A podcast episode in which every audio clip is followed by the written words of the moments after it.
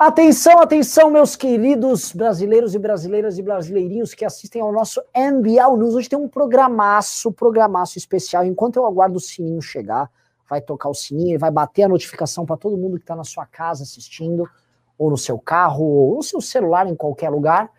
Nós vamos fazendo aqui as, uma breve introito aqui, que hoje vai ser um bate-papo incrível, um programa especial. Um programa que eu tô com a grande Adelaide aqui, e estamos com um super, hiper convidado, que é o General Santos Cruz, além de herói de guerra, um cara que participou, desculpa chamar de cara, mas enfim, aqui é meio coloquial, general, alguém que participou do governo Bolsonaro e que pode ajudar a gente a, a entender essa maluquice que a gente está tá vivendo, especialmente nessa mistura de voto impresso, que eu chamo de golpe impresso, uhum. né, uma tese golpista tocada por parte do governo Bolsonaro, com ameaças veladas que vêm inclusive de figuras das próprias Forças Armadas ali, é, de que as eleições poderiam ou não rolar, tal, com declarações recentes uh, do Bolsonaro que vão indo também nessa linha, e também com essa invasão do Centrão na Casa Civil, que também afetou o próprio uh, Braga Neto tal, essas coisas estão tomando um rumo um pouco estranho, estranho não, foi o Ramos, desculpa, me confundi agora. E as coisas estão tomando um rumo um pouco estranho ali no governo, essas declarações são estranhas. Muita gente começa a falar: será que a nossa democracia corre risco ou não? E acho que ninguém melhor do que um, um, militar que é, por excelência, um democrata e que não aceitou o tipo de patrulhante democrática na, na condução dos seus trabalhos, para ajudar a acompanhar e bater papo aqui e a gente tirar essas dúvidas. Lembrando sempre, pessoal, esse é um programa especial, mas eu vou continuar implorando para vocês doações pelo nosso Pix aqui, que não está na tela, mas é suporte.mbl.org.br. Mandem o Pix, que eu preciso do Pix para pagar os gastos da manifestação que vai lutar basicamente pela queda e pela defesa, queda do Bolsonaro e pela defesa do Estado Democrático de Direito. Boa noite, Adelaide. Boa noite. E boa noite, general. Boa noite, obrigado pelo convite. Então, vou começar, gente, já é, trazendo o problema. Bom, eu, eu ilustei o problema, mas eu acho que eu vou assim, um introito vou passar para Adelaide. Adelaide, e aí? O que, que, a gente, que, que a gente tem que começar a extrair aqui da cabeça do general, que está voando aqui atrás da gente? Que, que, a, gente, que, que a gente pode aqui trazer para resolver esse, esse medo que muita gente tem? É, porque esse medo vem muito do desconhecimento, porque as pessoas estão recebendo muito, muito, muita notícia, e, e ainda tem um, um, detalhe aí que você, por estarmos até em recesso, ah, não citou, mas tem a CPI, né? Que todo dia tem um escândalo diferente, e tudo isso está acontecendo, as pessoas realmente estão confusas e, e muita gente usando a narrativa é, de golpe, do, do, risco da nossa democracia, o que, que a gente tem que fazer, é, e a gente precisa realmente de um norte. Por isso que a gente chamou aqui para conversar com a gente uma pessoa que tem a cabeça no lugar, que sempre teve posições muito, é, muito claras em favor da democracia e tem um conhecimento profundo, tanto do, do governo, porque fez parte dele, como você citou, e tanto do, da política internacional e da política nacional. Por isso está aí é, esse convidado especial que vai esclarecer muita coisa para a gente, né? Uhum. Então, general, primeira pergunta eu queria colocar para o senhor da seguinte maneira: é, o Bolsonaro fica, o Bolsonaro está mal nas pesquisas, o Bolsonaro está caindo nas pesquisas. Eu acho que ele imagina, e eu ia perguntar se esse, essa conversa, se, se, se, o, se o general imagina que essa conversa exista ali, ele imagina que com uma derrota possível, ou talvez até bem provável ali na cabeça dele, ele tem que fazer uso de manobras exóticas para manter sua militância de pé. Né? E essa história do voto impresso, a gente vê ele construir isso, porque ele está tentando bagunçar o jogo eleitoral de 2022, com base numa rejeição que tem do Lula ali, ativar sua militância, e aí eu não sei, ele pode tentar algo como o Trump, ele pode tentar uma quartelada, essa é a dúvida de todo mundo. Como o general vê isso e quais os riscos envolvidos? Bem, eu vejo que, sem dúvida nenhuma, é natural que o governo caia, porque não é possível você ficar vivendo, o Brasil ficar vivendo de uma, uma campanha eleitoral, uma, um, um grande marketing o tempo todo, todo dia, toda semana, crises fabricadas, né? é, um sistema de, de, de, de, de campanha permanente por quatro anos. Não é, não é possível viver assim. O presidente tem que trabalhar, né? Tem que trabalhar como qualquer cidadão. Então, isso aí já, já saturou a população. Você não pode prometer uma coisa ou dizer que vai fazer e fazer outra, e, e todo dia faz uma coisa diferente. Falou que não ia ter tomar lá da cá, está tendo uma. Falou que, que, que, não ia mais praticar a velha política, mas também não disse o que, que era política nova. Então, essas coisas vão cansando. E chega até o ponto hoje de, de de se unir com aqueles que ele criminalizava, né? Então, é, é, é natural que, que, que, não se queira um governo com essas características. É, o investimento em, em, em, fanatismo, isso aí é desde o início, isso aí não é novidade nenhuma. É, com um grupo é, muito dedicado, a, principalmente nas redes sociais, né, que tem muita influência hoje na sociedade, é o grupo que, desde o início, desde antes da eleição, já começou a se dedicar a, a incentivar o fanatismo. Então, é, isso aí só traz a profunda divisão social, tinha que fazer o contrário, tinha que unir o país, fez tudo ao contrário, a profunda divisão social, e, e, e começa um discurso, o caso desse, desse daí da, da, do voto impresso. O que, que acontece? É, Há muito tempo atrás, eu também achava que o voto impresso poderia ser um aperfeiçoamento. Uma coisa é você sugerir um voto impresso ou qualquer outra medida, uma ideia de sugerir aperfeiçoamento. E aí você vai discutir. Hoje, já foi provado que o, que o voto impresso ele, ele vai trazer problemas que nós não temos atualmente e você vai ter que, for, que montar todo um sistema de contagem, então para que, que adianta a, a, parte, a parte eletrônica aí, a parte de, o sistema, uh, o sistema que se tem.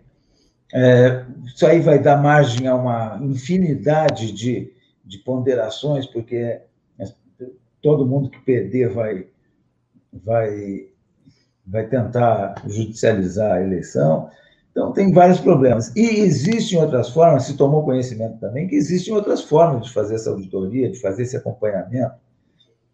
É, os partidos políticos, a Polícia Federal, é, tem que abrir para os partidos contratarem até é, auditorias independentes, tudo isso. E, e, eu não descarto até um projeto piloto de, de impresso, coisa assim, para provar que o sistema funciona. E, o pior é que tão, quem está quem tá acusando isso é uma família, é o presidente que está mobilizando essa ideia, divulgando essa ideia, e com afirmações completamente falsas, dizendo que tem provas, que, voltando lá numa eleição do Écio Neves com a ex-presidente Dilma, é, dizendo que ganhou no primeiro turno e que tem provas, nunca apresentou nada, nem não deve apresentar, porque isso tudo é bravata, isso tudo é fanfarronice, né? Então, a, a, uma família que já ganhou, eu, eu não fiz as contas, mas deve ter já vencido umas 20 vezes nesse sistema, porque são tem o, o presidente, tem os, os, filhos que são parlamentares, né, um vereador, um deputado federal, um senador. É, então, uma família que, que deve ter ganho aí entre 15 e 20 eleições nesse sistema e agora inventa que o sistema é fraudulento.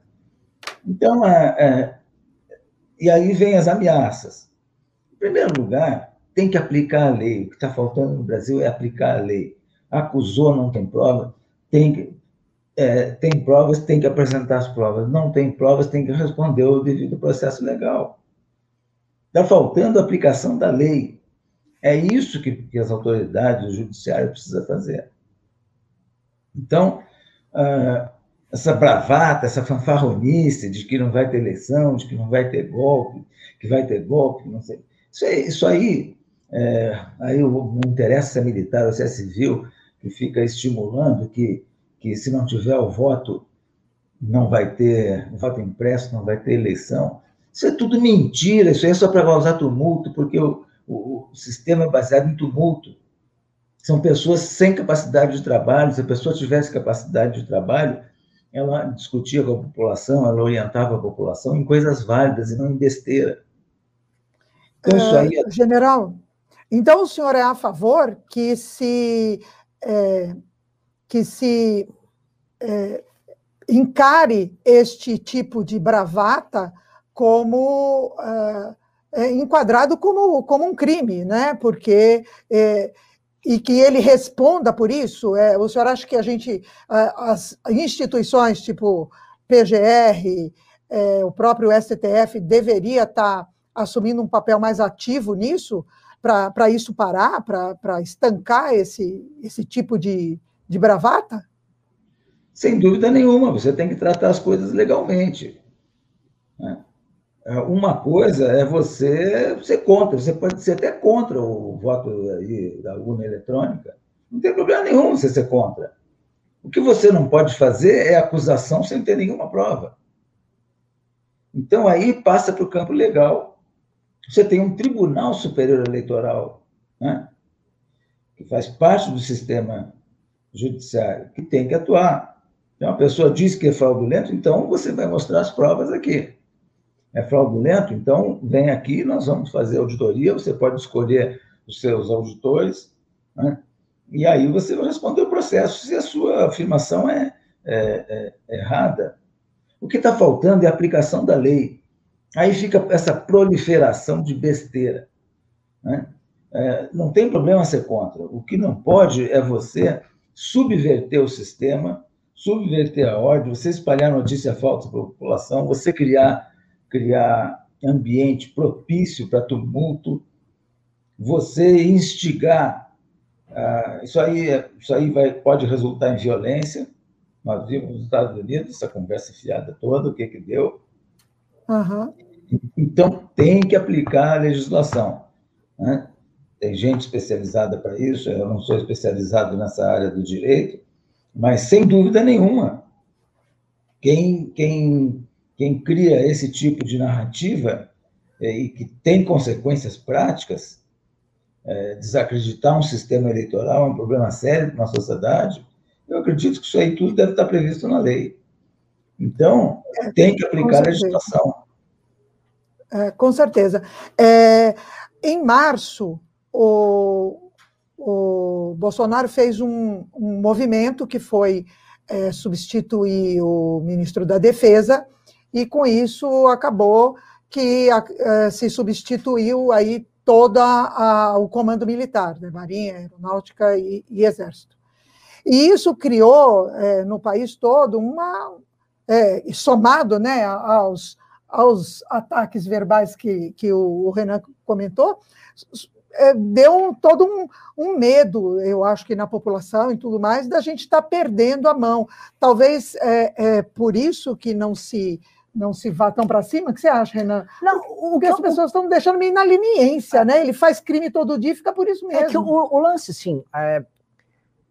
todo mundo sabe o que o Bolsonaro quer. Esse truque do golpe do voto, é golpe impresso que eu chamo mesmo, é golpe impresso, é que ele quer o seguinte, ele quer que tenha as eleições, ele vai pegar uns mil, dois mil militantes dele, aí eles vão fazer vídeo assim, oh, eu votei no Bolsonaro, mas no papelzinho saiu Lula, tá? Olha aqui, ó, o que que aconteceu? Ó, oh, isso aqui é golpe, vou reclamar. E começa a reclamar ali pro pessoal nas urnas, pros mesários, aí começa a querer impugnar, aí vem os advogados do bolo, ah, vou impugnar, isso aqui é um absurdo, tal.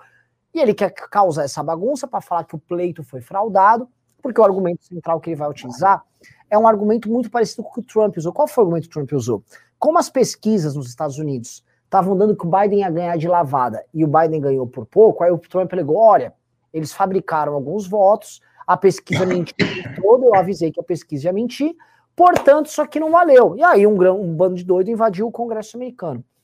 O Bolsonaro é um pouco diferente, o que hoje a gente está vendo é, ele está preparando o campo com essa história do voto impresso, para caso tenha um voto impresso, ele cria essa desculpa clara de que as eleições, uh, quando elas acontecerem, ó, elas foram roubadas, e aí ele vai tentar melar de alguma maneira. Se não passar o voto impresso, aí ele vai falar, ó, não passaram porque a eleição vai ser fraudada de qualquer forma e as pesquisas estão mentindo e como não vai ter como a gente checar que as pesquisas estão mentindo, na prática ó, você vai ser levado a erro numa urna. Na verdade, eu ia ganhar. Então ele está construindo é, isso. Hoje, inclusive, ele, ele declarou que não tem certeza se participa da eleição caso não tenha voto impresso. Sim. Ele vai se retirar da eleição. É, assim, o que seria, seria um, assim, seria um ato seria de patriotismo um... né, é. o Bolsonaro fazer isso.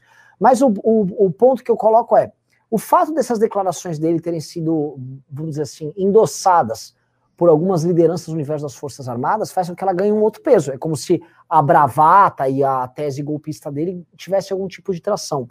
O general vê algum risco dessa, de uma tentativa de, de figuras importantes do universo militar brasileiro embarcarem nesse papo furado dele, ou não? Isso aqui é a bravata dele talvez um ou outro isoladamente tenha comprado essa conversa. Olha, o, em primeiro lugar, as, as autoridades aí, militares, né, não são autoridades militares, são, são militares da reserva que estão em funções civis. Não tem nenhuma, nenhuma influência no andamento da, da, da vida militar. Nenhuma, é zero. Militar da reserva, que nem eu, que nem qualquer ministro militar, não tem nenhuma influência no andamento militar. Claro que para a população a percepção não é essa, porque o cara tem o título, o sujeito tem título de general. Então, não tem jeito. Em vez de falarem, ah, o ministro Braga Neto, o ministro Heleno, o ministro Ramos, a imprensa muitas vezes fala, é, ou a população fala, não, o, general Heleno, o general Braga Neto, eles são generais com o título que trouxeram do Exército. Na, vi, na vida que estão exercendo hoje, na, na, na vida pública, é, são ministros, como qualquer ministro civil, assim como eu fui, nunca, nunca achei que devia ser tratado como general, você é tratado como ministro, você, você tem que ter essa, essa noção. Mas para a população não é assim. A população, o sujeito carrega o título e ele, aquilo ali tem, tem consequência. A percepção está correta da população. Mas para a gente que para nós que estamos aqui discutindo, para nós que estamos aqui informando a população, né, porque essa discussão aqui, na realidade, é para informar a população, é, eles não têm influência nenhuma militar. Nenhuma. Se inventarem de fazer alguma coisa achando que tem influência militar, vão ficar sozinhos. Porque quem, quem é, dá o tom da, da, do andamento militar, das ações militares, são os comandantes das forças, o comandante do Exército, da Marinha e da Força Aérea, que, são, não, que não são funções políticas, são funções operacionais. O título é de comandante, não é de ministro. Antigamente ainda foi ministro do Exército, ministro da Marinha, ministro da Aeronáutica, é, ministro do Estado-Maior das Forças Armadas, chefe do, do Estado-Maior das Forças Armadas. Hoje em dia não tem mais isso. Os comandantes são elementos operacionais. São generais, brigadeiros e almirantes que são é, escolhidos dentro da própria força. Não é função de natureza civil, como é o ministro da Defesa. O Ministério da Defesa é função de natureza civil, pode ser exercido por qualquer um, civil ou militar. Mas comandante operacional, não. Então, a, a, essa, essa, isso aí é bravata, isso é blefe, estão blefando. É um blefe desde que, desde que começou. Então, é, é porque tem que, porque tem que viver de blefe. É toda semana um problema. Ficamos aí um ano. Ainda tem gente que até hoje discute cloroquina. É, agora apareceu um outro medicamento aí, um negócio que não tem cabimento. Nós temos o Ministério da Saúde, temos a Anvisa, né, é, para fazer análise, mas fica aí a autoridade fazendo propaganda de remédio. Por quê? Falta de capacidade para exercer a função. Isso aí não é só aqui, isso aí é mundial. Isso é um fenômeno mundial. Quando não tem capacidade para exercer a função, você tem que substituir é, necessariamente por um show. É, é, então vamos lá, ministro Santos Cruz, né? Porque ministro foi seu último título. Ah, mas não, aprendendo isso aí, isso aí quando eu, isso aí quando eu estava lá, né? mas é o último mas, título que normalmente se usa, né? É, Santos Cruz, você lembrou uma coisa agora, você está falando do, do, do Ministério da Saúde. Né? Aí a gente, infelizmente, lembra de um general que não é, é reserva, é da ativa, é, que acabou de sair, está lá o Queiroga, e começou a CPI, e o negócio tem tá pegando e pegando ruim aí com, com o Ministério da Saúde, é, vindo, inclusive, é, uma coisa que não se esperava quando se começou a CPI, realmente não era uma expectativa, pelo menos não era uma expectativa da população, né? Escândalo atrás de escândalo de corrupção, né? é, inclusive é, com o protagonismo de um deputado, Luiz Miranda, né, que o irmão dele estava lá no. no é, como é que o senhor tem visto essas descobertas da CPI e, e infelizmente, envolvendo, inclusive, o, o, é, militares da ativa, né? Bom, eu, em primeiro lugar, eu não, não me assombro com nada disso, né? É, a, a, a, o problema da pandemia foi mal administrado desde o início. Você pode fazer uma relação imensa de erros e de besteiras feitas durante essa, essa, essa pandemia aí do, do coronavírus, que já levou 550 mil brasileiros nessa. Então, a, isso aí começou tudo errado. Quando começa tudo errado, não tem, tem, não tem jeito de dar certo. Não tem jeito de chegar no lugar certo se você pega o caminho errado. A falta de liderança foi total, desde o início. É um assunto meio desconhecido, uma pandemia desconhecida no mundo inteiro. O que você tem que fazer é ter calma, você tem que unir todo mundo, unir os governadores, os prefeitos, colocar eles junto com você, fazer esquecer as brigas partidárias por um certo tempo. É, você tem que convocar as principais cabeças da área científica para reforçar o Ministério da Saúde, reforçar a Anvisa, fazer um gabinete de crise. Nada disso foi feito. Então, não teve liderança nenhuma, não teve nada. O, o dinheiro distribuído foi uma, uma, política correta. Em compensação, sem critério nenhum. Qual foi o critério para distribuir dinheiro para o hospital de campanha? Qual foi o critério para distribuir o dinheiro para o auxílio emergencial que tinha que fazer, tem que fazer? Então, você não tem critérios. Aí fica aquele monte de desvio, aquele monte de corrupção, aquele monte de, de fraude, bilhões de pessoas em, em, valores de pessoas que se inscreveram no programa sem poder. Então, não tem critério para nada e aquilo vai de qualquer jeito. Bom, é, e aí aparece. O governo tinha entrado para. É, dizendo que não teria corrupção no governo, e por isso é. até que se utilizou da, da, da imagem do exército, né? de, de seriedade, de, é, de serviço aí, à pátria, não? Isso é proposital, lógico. Isso aí é proposital, essa tentativa de transferência de imagem é proposital. E, e aí vem o Ministério da Saúde, que, que o primeiro, o ministro, o primeiro que começou na pandemia era o Mandetta, a saída foi um mês de briga pública. Não tem problema nenhum o presidente de substituir o ministro. Agora, tem que ficar um mês aquele show de briga pública. Aí, aí trocou para um outro ministro, um médico também, que ficou ali. Você olha aquela reunião de 22 de abril, é só olhar para a cara dele. Ele devia estar escandalizado com o que ele estava assistindo, ele não durou nem um mês, ele pediu para sair. É, e aí nomeia, e aí nomeia um, um general da ativa, que não é do ramo de saúde que é, estava lá como secretário executivo para auxiliar na parte logística, na administração, etc. E aí nomeia. E aí vem essa história toda do general Pazuello, que, que, que foi ministro, né? E que estava no serviço ativo. E ainda está no serviço ativo. Né? Então, a, e aí ele levou uma, uma quantidade muito grande de militares não sei se da talvez algum da ativa, outros da reserva, não, não acompanhei isso aí, não sei quem é da ativa, quem é da reserva. Bom, e aí acontece tudo isso. Então, na realidade, é um, é um, um, um problema que é administrado, mal administrado desde o início.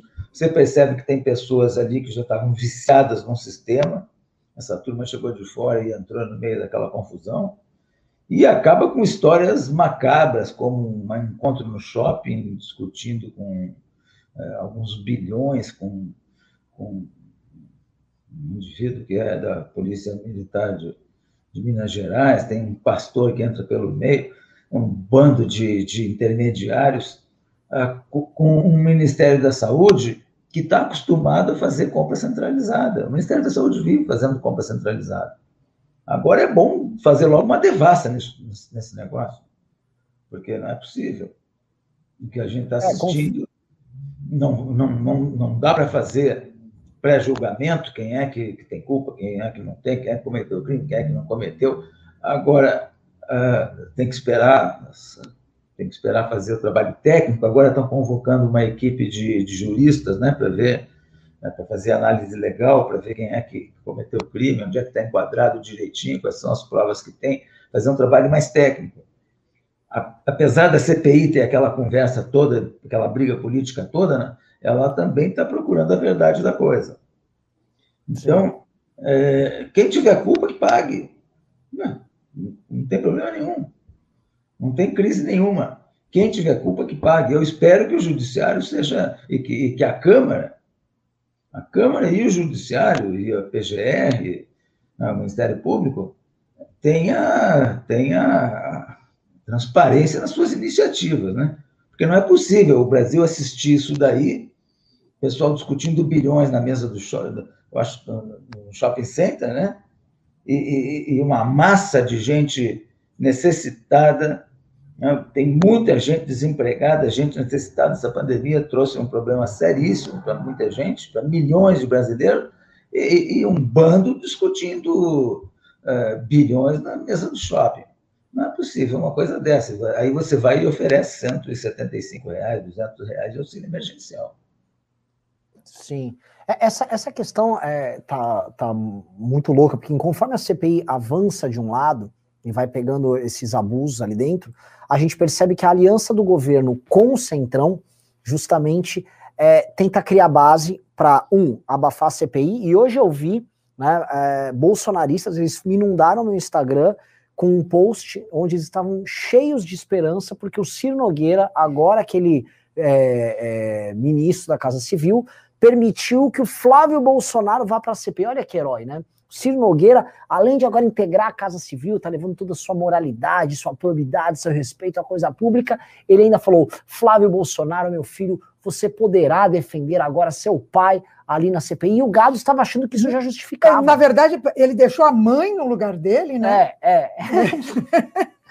e entregou um espaço. Eles estavam comemorando assim: deu certo. Uhum. Deu certo, olha só, já vencemos, tá? O Brasil venceu, graças a Deus temos o, o probíssimo Flávio Bolsonaro cuidando disso. E uma das teses que eles soltaram, e acho isso muito interessante, uh, uh, general, é, de, é o seguinte: ó, vamos, esquece a classe média. Com essa história da CPI, com os crimes que foram cometidos ali, com a crise que está aí, política, econômica e moral, não há como recuperar a classe média e cada vez mais o governo perde a classe média. Na verdade, fazendo uma análise um pouco mais aguda disso aí, a classe média nos centros urbanos e a classe média com escolaridade maior realmente está praticamente perdida. A classe média nos interiores ele ainda tem, especialmente no sul do Brasil, tem um pouco no interior de São Paulo e tal, mas também em processo de queda. Lembrando o que eu já falei em outros programas, o Bolsonaro perde do Lula em Ribeirão Preto. Né? Onde estão... É, também a reforma tributária, ou melhor, a reforma do IR que ele quer fazer, né, atinge é. na mosca a é, classe média. Ele está ferrando a classe média. E aí ele falou, quem eu vou tentar buscar? Vou tentar buscar as pessoas mais pobres, onde, por exemplo, ele pode chegar com um auxílio, como o general citou. Ah, toma um auxílio aí, vou fingir que a coisa está bem, faço algum tipo de controle de preços, que vem sendo estudado por eles, e aí eu tento segurar um voto popular, que é justamente o voto que vai para o Lula, né? Mesclei essas duas coisas, não só para o general, para a Adelaide, mas para os espectadores, para vir com aquela dúvida. Se as classes médias vão ficar abandonadas porque elas não votam no Lula, elas podem até votar no Lula no segundo turno, Lula vem ganhando faz o Bolsonaro. No primeiro turno, sobra um espaço gigante de gente que nem o Lula consegue buscar, está desprezando o Bolsonaro, e eis essa questão. General, o senhor que conversou com muitas lideranças políticas, por que nesse instante, até agora, estamos uh, praticamente em agosto, é isso? Sim. Então, praticamente agosto, é final de julho, nada vem clareando em termos de liderança. Eu sei que o, o, o general conversou com outras figuras e vou jogar para Adelaide. Vou jogar uma pergunta para Adelaide. E aí, Adelaide, você também conversou com muita gente? Adelaide e depois General. E aí, como é que vamos ficar nessa história? Porque o Bolsonaro abandonou ali, graças a Deus, pelo menos ele já desistiu de uma parte, mas o que, que nos resta? É, ele realmente abandonou, tanto que hoje o, eles estão anunciando que eles vão soltar o novo, o novo Bolsa Família, é, ele deve atingir 30% a mais de pessoas, e deve vir com 50% de aumento no valor. Não sei de onde eles vão tirar esse recurso, queria que tirasse, pelo menos tirasse do fundão, né? Mas pelo jeito não é, não sei de onde eles vão tirar, então eles estão vendo, devem é, anunciar isso no começo de agosto. na, aí na primeira, segunda semana de agosto. É, e aí, quem é que vai surgir, general? A gente está conversando com tanta gente, existe um espaço, existe um, uma, um anseio popular que não será atendido por nenhum dos dois que se apresentaram até agora, e se a gente considerar o Ciro como um terceiro, também não por ele, é, que foi quem foi para a rua que queria um país sério, um país ético, é, reformas estruturantes, quer dizer, que queria seriedade no negócio. Esse está tá, tá sozinho é, e a gente não vê ninguém se apresentar como. Por que, que não está se apresentando ninguém? Bom, em primeiro lugar, é, queria comentar algumas coisas que o Renan falou. É, o caso do ex-presidente Lula, que é candidato. Né? É, é o, ele não ele não está fazendo nada, ele está em uma posição confortável hoje em pesquisas aí, sem falar nada, sem, sem ir para a rua, sem nada. Por quê? Porque não precisa. Porque quem é o melhor cabo eleitoral dele, o mais dedicado, aquele que todo dia é, fala nele, aquele que todo dia, com seus grupos de, de, de apoiadores, fala no ex-presidente, é, que uma lista de besteiras imensas faz parte do trabalho de cabo eleitoral do ex-presidente Lula. Quem é o melhor cabo eleitoral, o mais dedicado do presidente Lula? Todo mundo sabe.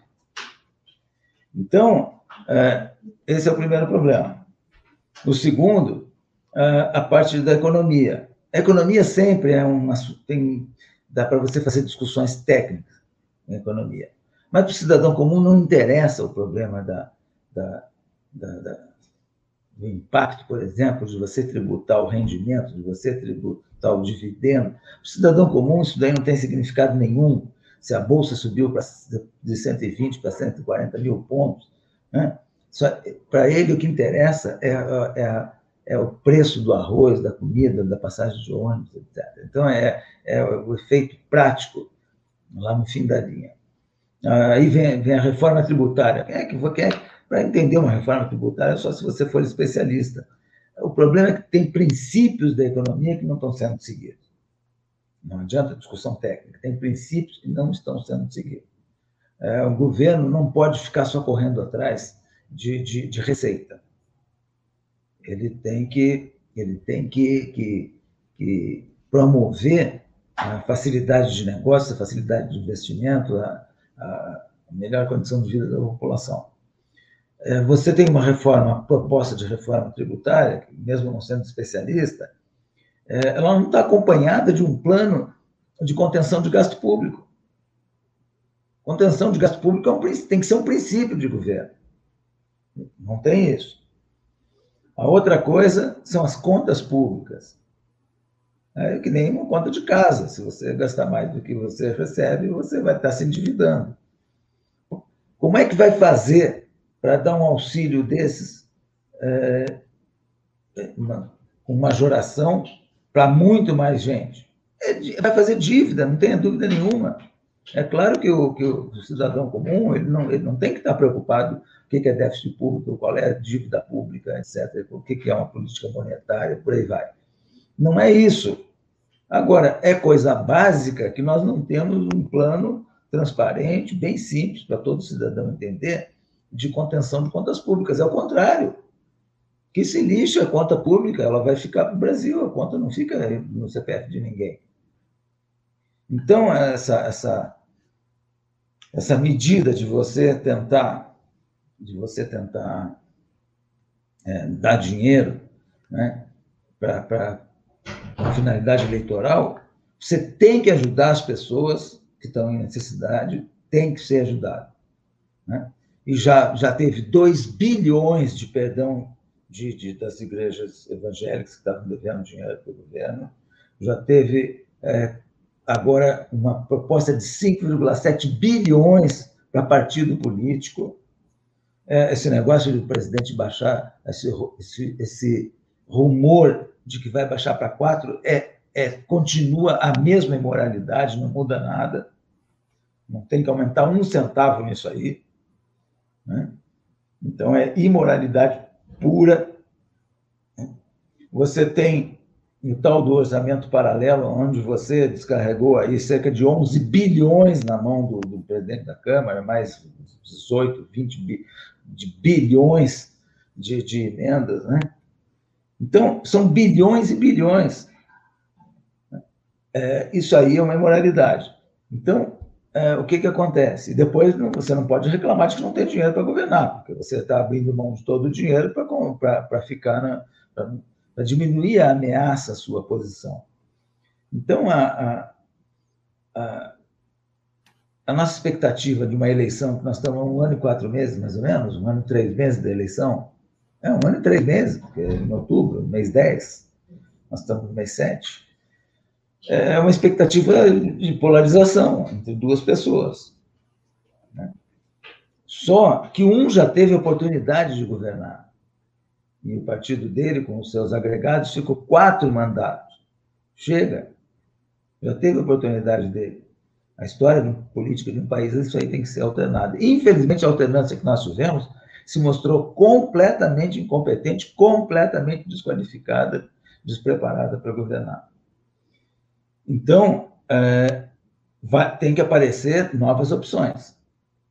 Nós não podemos continuar numa situação que, que não, eu escolho o menos pior. O menos pior também é pior. Então, é, também é ruim. Então, o Brasil tem que acreditar, a população brasileira tem que acreditar, que tem pessoas honestas, que tem bons políticos e que tem pessoas que, inclusive, abrem mão de tudo até para servir o país. Então, é, abrir mão desses privilégios imorais, indecentes, né? É, para servir ao país com dignidade, com, com honestidade. Uma pergunta. Não pode, não pode achar que todo mundo tem, tem esse mesmo perfil aí que a gente condena. Então, tem gente decente, tem políticos decentes que podem se apresentar, vão se apresentar. Por que, que não estão se apresentando agora? Não estão se apresentando agora porque ainda está em fase de arrumação, porque é cedo, porque vai ter que se unir todo mundo, vai ter que se unir para ter uma, uma nova opção, vai ter que ser uma opção bem unida. E isso aí ainda está um pouco longe mas a população ela tem que, que ser conscientizada de que essas duas opções que estão se apresentando aí hoje não, não vão auxiliar o Brasil. São dois projetos autoritários, né? Não tem, assim, a gente está esmagado, cercado entre dois projetos autoritários e, e, populistas. E o que a gente sempre fala aqui, general, é, é a eterna luta que a cidadania tem que exercer para poder respirar, né? Então, para você exercer sua cidadania diante de dois projetos autoritários, olha a loucura. É o que a gente está propondo. Quem está nos assistindo sabe disso. Nós temos que derrotar o Bolsonaro, e hoje não há outro caminho para derrotar o Bolsonaro é, que não passe pelo impeachment, porque ele cometeu crimes, e se nós não tirarmos ele através dos crimes que ele cometeu, vai abrir para o Lula, que por enquanto é o provável presidente da República a partir de 2023, uma prerrogativa que é a seguinte: o cara participou diretamente, e assim, não dá para negar, de ações políticas que levaram à morte hoje na contagem de 540 mil brasileiros. Isso aí vai passar de 600 tranquilamente. O presidente, assim, e ele tomou. O cara ameaçou dar golpe de Estado, o cara aparelhou e fez uso da BIM, da PF, setores do Ministério Público, colocou a PGR, a Advocacia Geral da União, para trabalharem para ele e para a família dele, verdade seja dita. Ou seja, coisas que é, é, a Dilma não teve coragem de fazer. Coisas que um governo petista não fez. E aí o Lula vai chegar ao poder e se o Bolsonaro não tomar o impeachment, ele vai falar, meus queridos amigos, vocês vão tirar o Bolsonaro depois de todas essas coisas? Vocês vão reclamar se eu fizer isso, isso e aquilo? Vira permissão, né? Lógico. Vira permissão. A gente deu, a gente tá dando para todos os presidentes da República que vierem a ingressar dali em diante esse green card, esse passaporte da alegria. Então, Bolsonaro, nós temos que tirar. Inclusive, para o que o, o Santos Cruz acabou de, de, de, citar, que é falar mentira, acusar, não provar nada. E fica por isso mesmo. E fica por isso mesmo, é, né? O Bolsonaro inaugurou isso. E como o Bolsonaro, o que foi que o Bolsonaro fez? Ele entregou o governo para os abutres, falou assim: ó, eu não estou preocupado em governar, meu lance não é governar. Na verdade, nunca foi o lance dele governar. Meu lance é que eu vou ficar falando minhas coisas, eu jogo aí, centrão toca aí, me mantém vivo, enquanto eu brinco nesse game, nesse jogo político. E aí, onde a coisa chega? Se nós não tirarmos o Bolsonaro, as chances do Lula ganhar, elas aumentam assim enormemente. E a luta, que é essa loucura, é tirar o Bolsonaro agora para a gente poder respirar e falar agora é hora de tirar o Lula. É, então assim, é uma luta que emenda na outra. A gente tem que torcer para derrotar o primeiro adversário aqui, que é o Bolsonaro, e aí ter condições de ir para enfrentamento com o Lula e enfrentar esse outro monstro que ele já está colocando a cabeça para fora. E a gente percebe o ato que aconteceu no último fim de semana do incêndio ali no Borba Gato, com amplo apoio da, das esquerdas brasileiras. Hoje a turma do PT e o PSOL estava lá fazendo Ato defesa. Terrorista, né? É uma terrorista, os caras incendiaram o pneu na frente de um posto de gasolina, sem se preocupar. Tinha, tinha ponto de ônibus, tinha uma estação de metrô ali perto. E os caras, assim, não querem nem saber. Bota fogo, vamos que vamos. E essa é a esquerda que quer retornar ao poder. Né? Então, é, é, é de colocar medo uh, a situação que o Brasil está, mas ao mesmo tempo nos anima essa possibilidade de impeachment. Jogo agora a pergunta pro, pro Santos Cruz com um comentário da Adelaide aqui também. Quero saber o seguinte: acho que a melhor coisa que a gente poderia ter para o Brasil era uma queda do impeachment, aí o Mourão, a, a, uma queda do Bolsonaro via impeachment, o Mourão assumindo a presidência da República, fazer um, aquele governo de transição, botando a bola no chão, responsável, maduro, terminar é, a vacinação. Res, respirarmos. Né? Respirar. Né? Chama os partidos para compor os ministérios, não com os Ciros Nogueiras, mas com figuras decentes que existem nos mais diversos partidos do Brasil. Toca uma agenda de, se não grandes reformas, de condução básica da economia tal, e entregar o Brasil calmo para as eleições, porque essa calmaria, a meu ver, e eu pergunto isso para vocês, seria a resposta que limparia os militares do, do, do inferno causado pelo Bolsonaro, né? Mostraria, olha, nós não temos nada a ver com isso. E dois, deixaria o Lula vazio de discurso. Que aí no Brasil, calma, fala, gente, calma, para o Brasil ser normal, não precisa do Lula de volta. É, essa... exatamente. E é, e é, por isso que a gente está defendendo é, o impeachment do Bolsonaro, por todos esses crimes que ele tem cometido, inclusive, é, é todo dia ele inventa um, né? Esse último agora é de acusar sem provas e dizer que vai provar e não prova, mas todo dia ele inventa um, e a gente está vendo, inclusive, crimes é, com, com, de corrupção, que era uma coisa que não estava nem se buscando no negócio. Então, a gente defende, dia 12 de setembro, a gente marcou manifestação em, nas quatro principais cidades, né, por enquanto, mas a gente marcou manifestação para pedir o impeachment e entrar neste é, fazer uma coisa rápida para que a gente entre no ano eleitoral, para que a gente esteja no ano eleitoral, numa calmaria. É, e aí eu te pergunto, Santos Cruz, você é a favor do impeachment? Olha só, se for legal, se for legal, cumpra-se a lei. Né? É, oh, um minutinho. Alô? Está me escutando? Estamos, estamos, Na verdade, nós estamos okay. comemorando, em geral. É. O, o, a questão do impeachment é a seguinte: é, se for legal, que seja executado, mas tem que ser dentro da lei, né? Tem que a coisa tem que funcionar tudo dentro da lei. Eu não sou contra impeachment, não sou contra nada. É, agora, que seja dentro da lei. Coisa tem que ser bem, bem equacionada. Tem a parte, tem a parte legal e tem a parte é, a parte política, de, de, de, pressão política, porque o impeachment ele tem essas duas, esses dois componentes. Ele tem um componente legal e um componente político de pressão popular, de desejo popular, de manifestação, é, de pressão sobre os parlamentares, etc. Então, é o um jogo político. Mas ele também tem que, tem que estar seguindo todas as normas legais.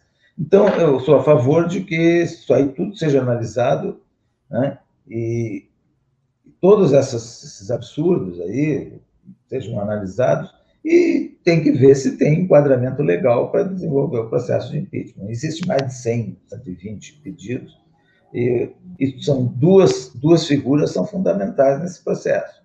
Uma é o, é o Procurador-Geral da República e a outra é o Presidente da Câmara.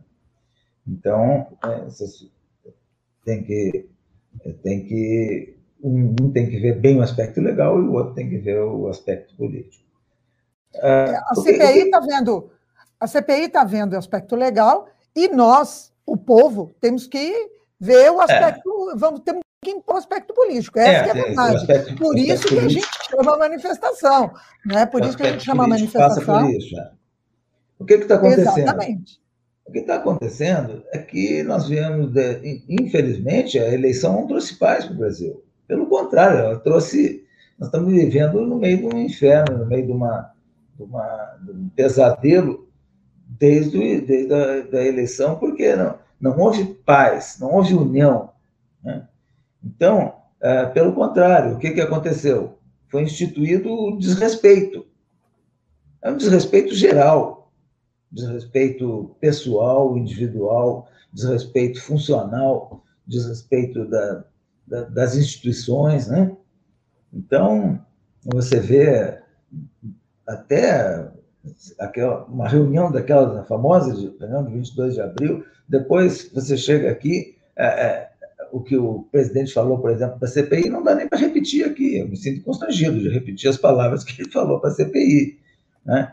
Ele falou para o ministro do STF, você gosta ou não do ministro, você não pode você que está numa função pública, você não pode fazer isso, senão você autoriza todos os cidadãos a também se manifestarem dessa mesma forma. Uma baixaria, um baixo nível, né? é, sem, com, erro, com, com, falta de educação básica. Então, o desrespeito ele está ele tá alastrado no Brasil. Né? É, aí aparece agora esses grupos aí que vocês comentaram, um grupo fazendo ações absurdas aí, similares da terrorismo, né? Isso aí, isso aí é polícia, isso aí é caso de polícia, é simples. Isso aí é, é aplicar a lei, aquilo que eu falei, está faltando aplicar a lei de cima e embaixo. Né? Esse pessoal aí é, é crime. Então tem que atuar, a polícia tem que atuar. Né? À luz do dia. Então as coisas estão acontecendo em todos os níveis. Né? vamos para o nível político, vamos para o nível de governo, as coisas estão acontecendo todos os dias. Quando é que as nossas autoridades, nosso Ministério Público, quando é que a nossa, uh, os nossos parlamentares, quando é que o nosso Congresso, quando é que a nossa, uh, nosso Judiciário vai, vai decidir aplicar a lei? É a única forma de você ou tratar de impeachment, ou, ou fazer uma prevenção de problemas lá na eleição, problemas de, de violência, etc é a aplicação da lei. Então, é desde já Ministério Público, é, Judiciário, Polícia, é, todo mundo, é, e, e, a Câmara e o Senado, que são fundamentais também na aplicação da lei. No caso da, do, do, impeachment, é, a participação deles é fundamental. Então, é a aplicação da lei que está faltando. Exatamente, falta aplicação da lei, e se tem e se a lei não está sendo aplicada, se o Congresso, a PGR, eu, eu, eu nem eu não acredito, né? O, talvez alguém do STF acorde, mas está todo mundo dormindo. Quem tem que acordar mesmo é a população, e por isso que a é. gente cutuca aí é. que tem que haver um, uma realmente uma manifestação que seja expressiva para acordar esses agentes da lei seja Congresso, seja STF, seja PGR, acordar eles, porque, peraí, está passando o limite, né? A leniência está passando o limite, né, Renan? Sim, é. sim. Mas, assim, o, o, clima que o Bolsonaro quer é justamente esse da anomia, que é uma coisa que o PT queria. A ideia de, da é. inaplica, in, inaplicabilidade da lei, a pouca efetividade no cumprimento uh, do básico, né? Ou seja, o Brasil, no, no período do PT, também era um país onde morriam 60 mil pessoas por ano, e o PT falava, não, mas veja bem, estamos lotando as nossas, as nossas uh, cadeias, né?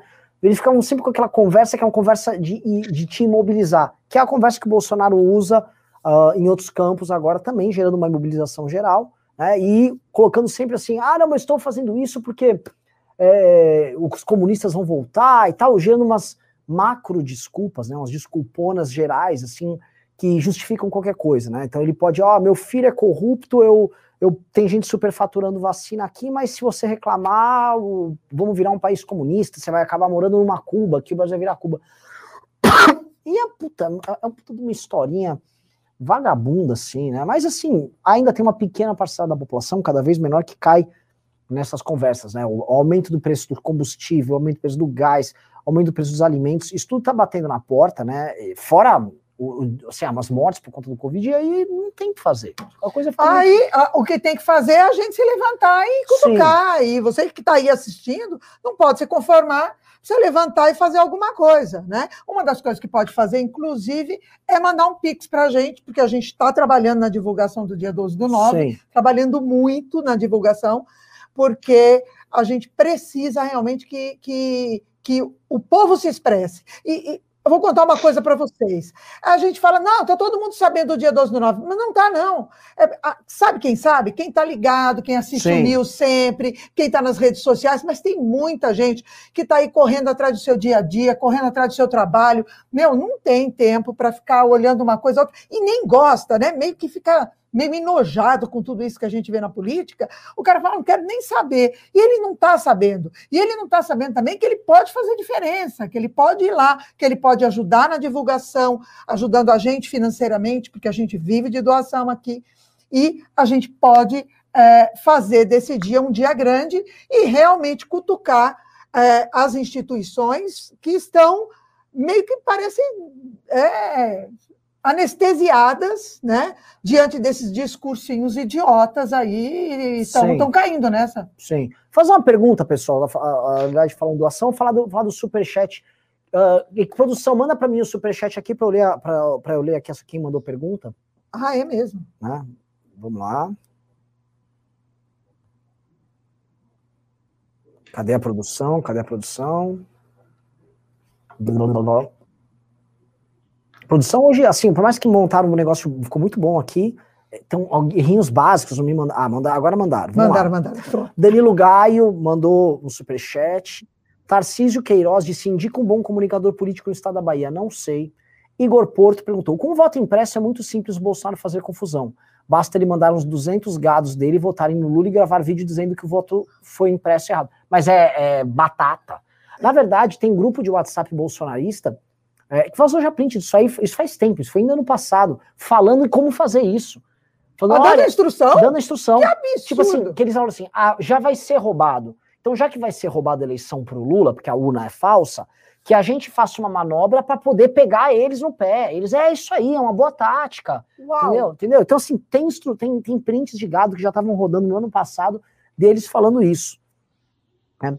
Danilo Gaio mandou o Moro 2022. Vinícius Quezado disse: Galera, estou passando para deixar uma mensagem. Se o senhor é por vós, quem será contra nós? O Danilo Gaio também mandou a galera botar pix. Uh, a Silvia Teixeira Macedo falou: general Santos Cruz para o Senado, ajude o Brasil. Ah, Santos Cruz, o senhor, o senhor está sempre recebendo aqui, ó, Senado, já vi gente pedindo para presidente. Saiba que muita gente vê, vê você como uma liderança importante no processo, general. Ah, muito obrigado. É, tem que. Eu estou numa fase da vida que eu não tenho razão nenhuma para participar de vida política, de vida pública, como nós estamos agora aqui debatendo, é, se não for para auxiliar o país. Eu vou fazer 70 anos. Eu não vou. Sim. Eu não tenho nenhum outro objetivo agora que não seja de auxiliar. Assim como quando eu fui para o governo dois anos atrás, eu fui só para ajudar num projeto que infelizmente não existe. Né? Então, eu fui entusiasmado, valeu a pena, né? não me arrependo de ter, de ter trabalhado no governo, é, porque eu fui entusiasmado para auxiliar num projeto, né? aquele projeto das promessas da campanha é, eleitoral. Mas, infelizmente, o projeto não existe, tanto que não existe que agora nós estamos assistindo Todos aí. Nós, né?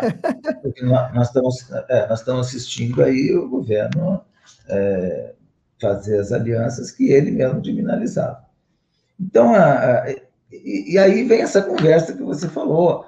O, a, o que, que acontece? Democracia é um fenômeno. É muito difícil de você definir democracia, mas ela é um fenômeno com uma base muito forte de classe média. o pessoal mais, mais, mais, mais necessitado, ele não, às vezes não tem tantos benefícios. O, o, o, o mais favorecido também às vezes até atrapalha um pouquinho ele. É um fenômeno muito de classe média. Então, a classe média tem que se mexer. Porque aquele mais necessitado, ele está numa batalha que ele não tem tempo. Ele, ele é, uma, tá correndo luta, atrás do dia a dia, né? Está correndo atrás da janta. Está correndo jeito. atrás do, o... Agora, a classe média tem que se mexer. É, por quê? Está é, tá todo mundo anestesiado por causa dessa conversa aí de, de complô, de, de, de conspiração permanente, o mundo inteiro está em, em, conspiração contra o governo brasileiro. Né? É, não, não, é, não é só o Brasil, é, é, o mundo. E aí tem um salvador da pátria, né? o Brasil está na beira do barranco e tem um, só um salvador da pátria. Né? Só tem. É, isso é um absurdo. O Brasil tem, tem muita gente boa que não está na política, tem pessoas boas na política também, dá para o eleitor selecionar, né? E essas pessoas vão se apresentar, não tenho dúvida nenhuma. Elas vão se apresentar por questão de, de tempo. É, mas aí os nossos os nossos internautas aqui lembram sempre do senhor para o Senado. Vamos lá, vamos pois continuar é, aí. Pois é. Danilo Gaio falou: oh, vamos às ruas, hashtag 12 de setembro, fora Bolsonaro. Henrique Cabral falou: estamos juntos nessa luta, pessoal. O Bolsonaro deveria se preocupar em arrumar um partido. Nesse ritmo, a gente nem vai precisar derrubar ele. Esse é um ponto muito engraçado, né? Assim, a situação partidária do Bolsonaro vai ficando de mal a pior dia após dia. O PP recusou, lembra assim, como se fosse uma coisa é, você ser recusado pelo PP é muito feio. O PP recusou ter ele como candidato a presidente. Não, recusou assumindo a Casa Civil, Sim, ele recusou. Exato. Não é, é só recusou, né? É humilhante. Até porque assim, o PP recusou, porque grande parte do PP já está acertado com o Lula em diversos estados. Por exemplo, o Cacá Leão, que é um nome importante do PP, aliado do Arthur Lira, o Cacá Leão, lá na Bahia, a família dele é de lá, já está fechado com o PT. Em diversos lugares eles já estão fechados com o PT especialmente no Nordeste, ele já esquece, é PT aqui. Então o partido falou: não, não, não traz o Bolsonaro, não, que ele vai me ferrar. Faz o seguinte, Bolsonaro, dá a Casa Civil aí, e a gente, e aí eles falaram isso, e a gente te arruma um partido. E aí eles estão indo atrás de partidos nanicos, e tá difícil, porque o Bolsonaro que ele propõe sempre partido é: vem aqui, eu te dou, eu, eu elejo uns deputados meu aí, você não enche o saco.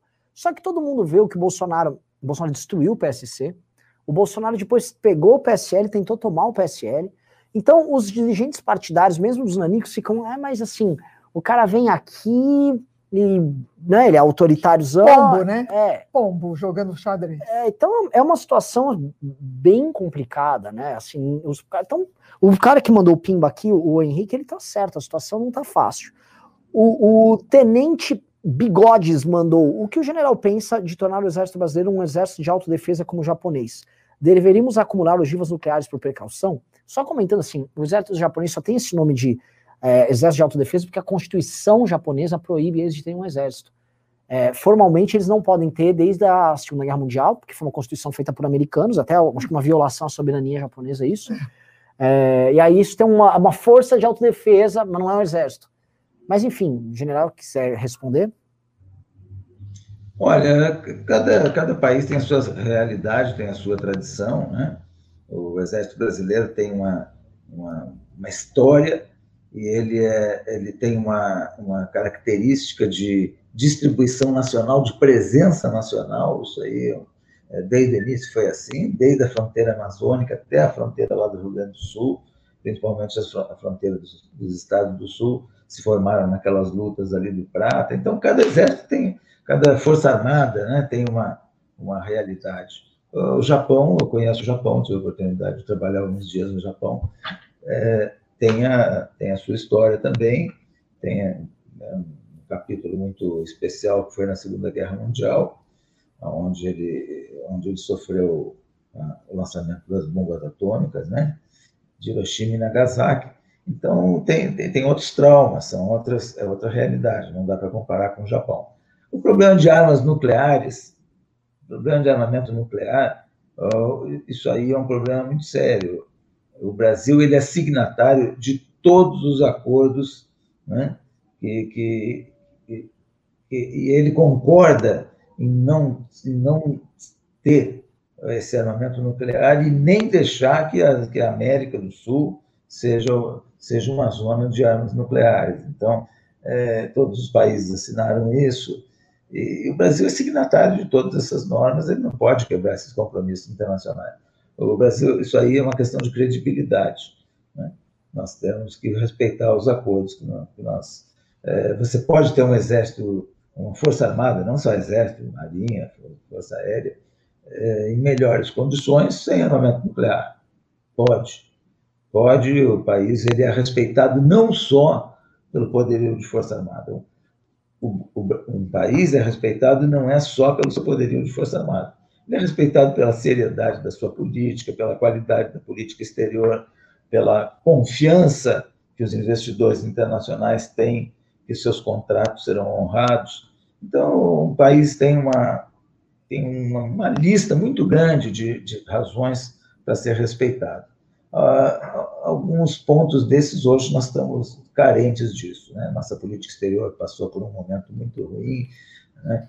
É, tem, tem muita coisa a fazer nessa área agora, é, né? Tem muita coisa. Muita assuntos, coisa. a postura em assuntos internacionais, como o caso do meio ambiente, o caso do clima, é, tem que ter gente de qualidade, você tem que ter participação e não ficar brigando com o vizinho, com o europeu, com todo mundo. Né? Então, nós estamos meio desorganizados. É, tem vários aspectos aí que a gente pode se organizar melhor e aumentar o respeito internacional do país como um todo. Né?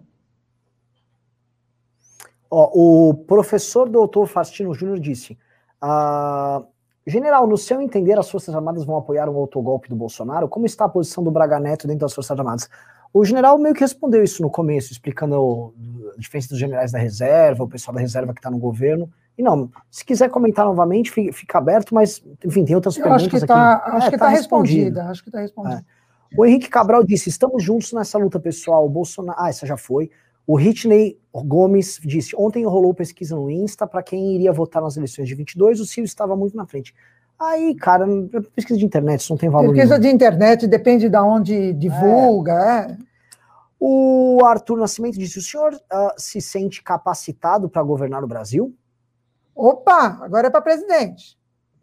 Claro, sem dúvida nenhuma. Eu sou um cidadão com 69 anos de idade, vou fazer 70 anos.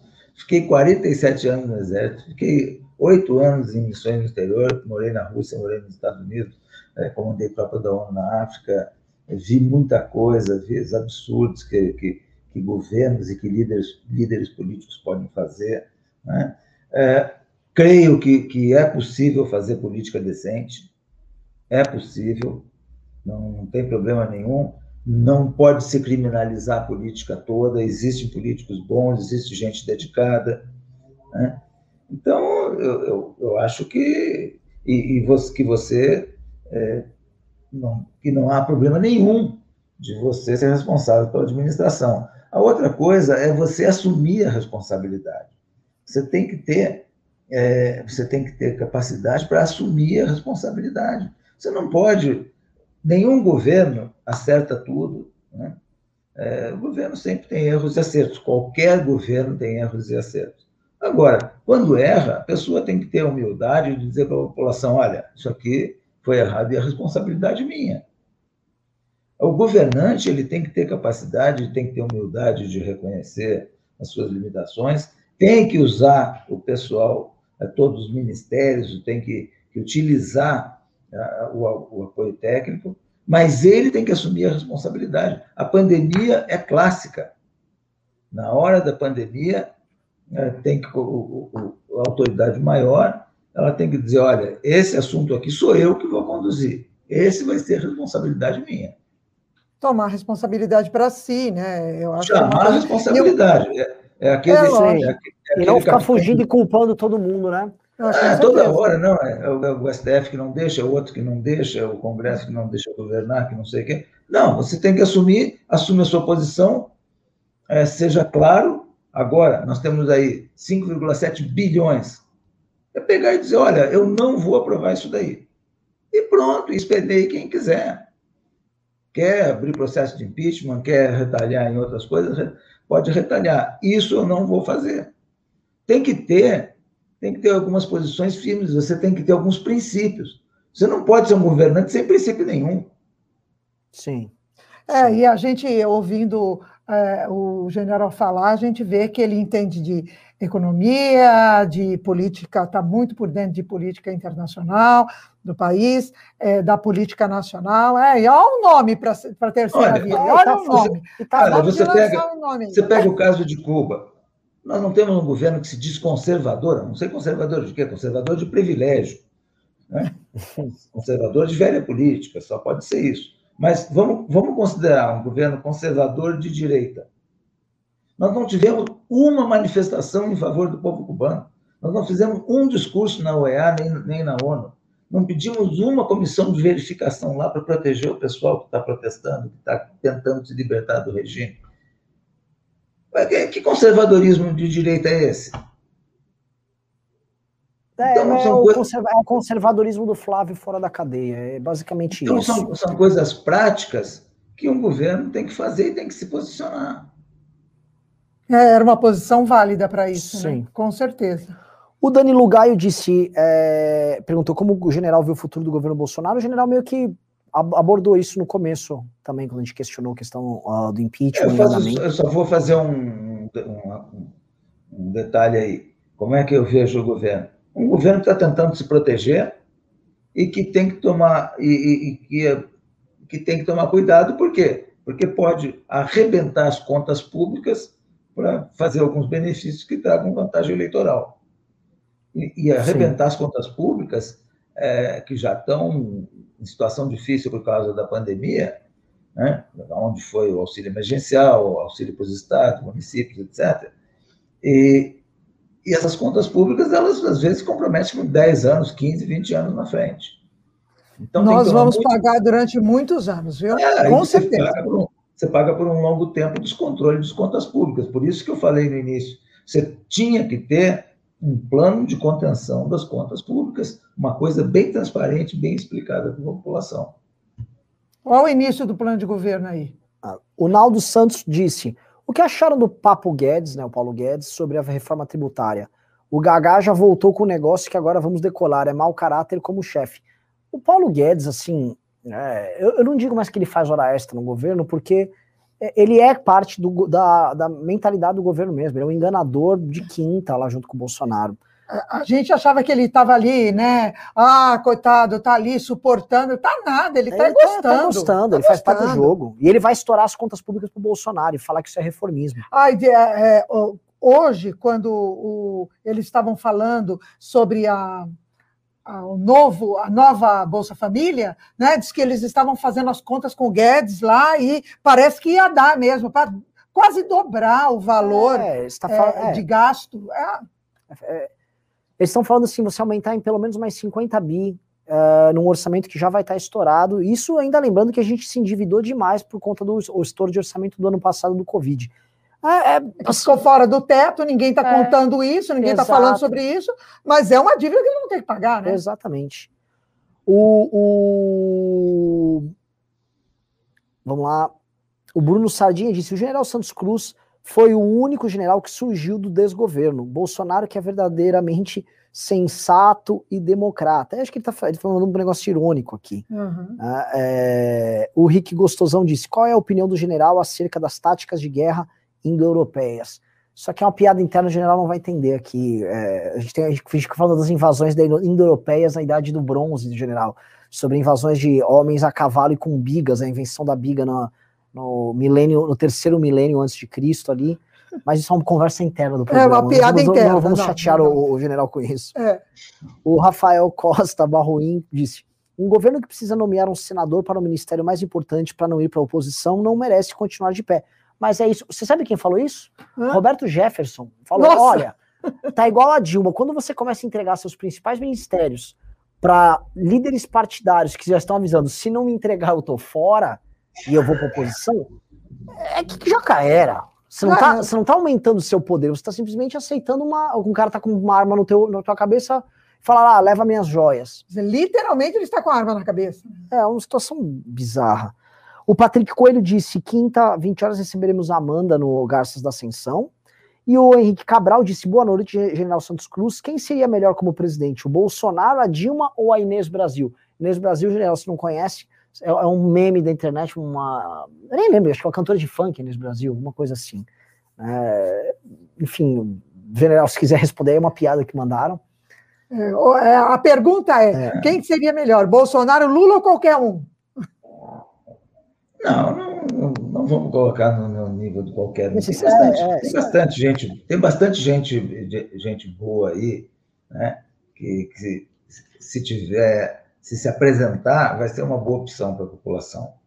eu tenho pessoas. certeza, eu também acredito nisso, general. A gente vai tem, ter opção. Tem várias pessoas boas, vários políticos bons, né? que, que estão nas suas funções, né? Não estão na primeira página, a maioria que está na primeira página, infelizmente, às vezes está mais ligado a, ao tumulto político do que a seriedade que a gente precisa, mas tem bastante gente séria. Sim. Vou, vou, vou comentar aqui, uh, pessoal. Uh, um rapaz mandou aqui que ah, seria o Luiz Felipe de Orleans e Bragança um nome. Gente, estamos em 2021 e tem pessoas ainda que acreditam no caráter do Luiz Felipe de Orleans Bragança. O nosso Ou talvez da monarquia, né? É, o príncipe da Terra Plana, o famoso príncipe da Terra Plana, que tá lá no governo votando todos os absurdos lá do governo e os caras ainda. Ah, é igual o pessoal que gostava do Caio Coppola, né? A gente avisava que era farsante há séculos. Tem ainda dessas coisas né, nas redes sociais. General, uh, já estamos nos aproximando uma, uma hora e vinte aqui. Ia pedir para o general fazer um, um, um encerramento, deixar a mensagem e a Adelaide também. Deixa sua, sua mensagem para o nosso. E é uma mensagem também para animar a galera, né? O público é. sempre fica à procura de tanto alternativas eleitorais, vontade de derrubar o Bolsonaro. O que, que, que, que pode nos servir de luz, de farol aqui nesse, nesse momento tão, tão ruim do país? Em primeiro lugar, é, tem que acreditar que existem melhores opções do que as duas que estão se apresentando aí. E que fazem de tudo, que vão fazer de tudo para que sejam só os dois é, na, na próxima disputa eleitoral. Tem muitas pessoas boas que não estão se apresentando agora, os partidos políticos ainda vão fazer suas convenções, então tem vários nomes. É importante a população saber que pessoas boas vão se apresentar. Em toda crise, aparecem, aparecem lideranças. Então, a, a, vão aparecer pessoas muito boas. É, outra coisa, é, o momento é um pouco difícil, porque a pandemia ela se estendeu agora que a vacinação está tirando o pessoal é, da, da, daquela situação difícil. É, muita gente está necessitada no Brasil. Então, todos aqueles empresários que puderem segurar os seus funcionários, as pessoas, as famílias que podem segurar os seus é, empregados, né? É, todo mundo tem que procurar auxiliar os seus empregados, aqueles que, é, aqueles que, que, têm ali uma garantia, mesmo que seja pequena no emprego ali de, de uma renda que não seja muito grande. É, as ações de, de solidariedade são fundamentais. Infelizmente, o governo ele não, ele não não incentivou essas ações de solidariedade, conversa de solidariedade. Isso é muito importante. Tem iniciativas em São Paulo, por exemplo, hoje, por causa da temperatura, tem iniciativas, tem organizações, tem, tem pessoas que estão dedicadas lá no Rio Grande do Sul. Recebi telefonema hoje, né, se mobilizando para o problema do frio, por causa dos moradores de rua. Então, em todas as áreas, hoje, tem muita gente desempregada, muita gente em, situação difícil, mas também tem muitas organizações que estão que estão dando um bom exemplo. Então, a solidariedade, a solidariedade é importante, né? a, a, o apoio a todos aqueles que a gente puder é, dar, dar para manter os empregos, tudo isso para esperar melhorar um pouquinho. A economia vai, vai recuperar, logicamente, já está recuperando, vai recuperar. Não, não, é nada do menos 4 mais 5, vai dar 9, mas está recuperando. Né? E, e essa mensagem é de, de calma, de paz, de, de produção, de, de, de, fazer aquilo que precisa ser feito.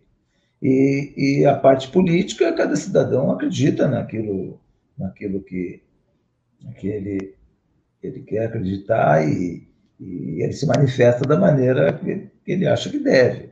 Né? Então, seja por impeachment, seja por. Tem gente que participa até da, da, da motociata, inventaram esse termo motociata. Né?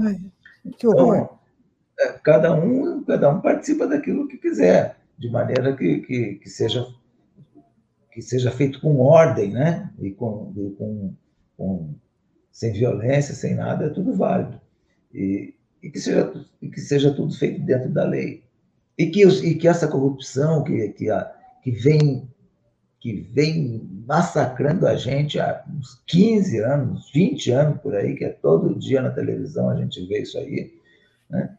É, isso aí seja punido na forma da lei, né? Uhum. Com certeza, com certeza.